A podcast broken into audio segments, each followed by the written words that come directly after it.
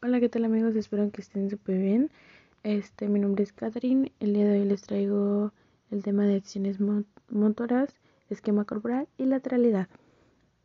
Y bueno, las expresiones motrices, empezamos con ese tema. Y bueno, hacen referencia a aquellas manifestaciones de la motricidad que se realizan con distintos fines. Por ejemplo, pueden ser lúdicos, agonísticos, estéticos, de forma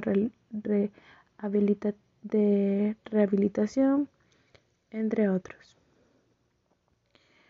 Eh, ¿Cuáles son las expresiones motrices básicas? Bueno, en educación, hablando de, educación física, encontramos que las expresiones motrices básicas pueden ser, eh, por ejemplo, eh, tales como marchar, correr, girar, saltar, em, recepcionar, entre otros.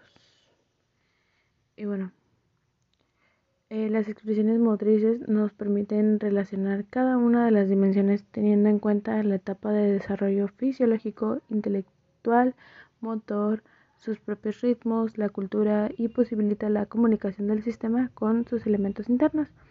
Y también nos permite el desarrollo y evolución del infante.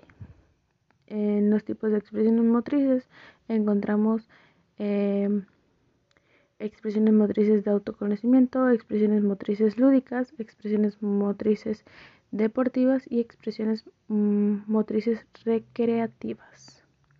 Ahora pasamos con el otro tema que es el esquema corporal y lateralidad.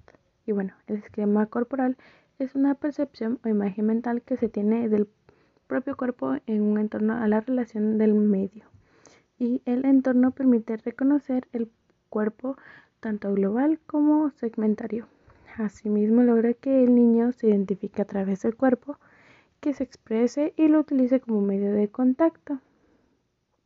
Hablando de lateralidad, la lateralidad eh, se toma en cuenta en el esquema corporal ya que eh, es uno de los elementos. La lateralidad corporal se define como un predominio funcional de un lado del cuerpo sobre el otro y se manifiesta en la utilización preferente de mano, pie, ojo y oído. Este es de gran relevancia para el desarrollo cognitivo y emocional infantil. Ahora, existen diversos tipos de lateralidad.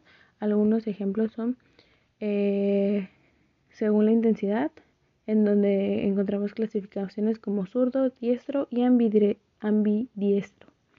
También encontramos según el predominio mano, pie, ojo, oído y sus clasificaciones vienen de homogéneo, ambidiestro, invertido y cruzado. Y bueno, eso ha sido eh, todo por mi parte. Espero que les haya gustado y hasta pronto.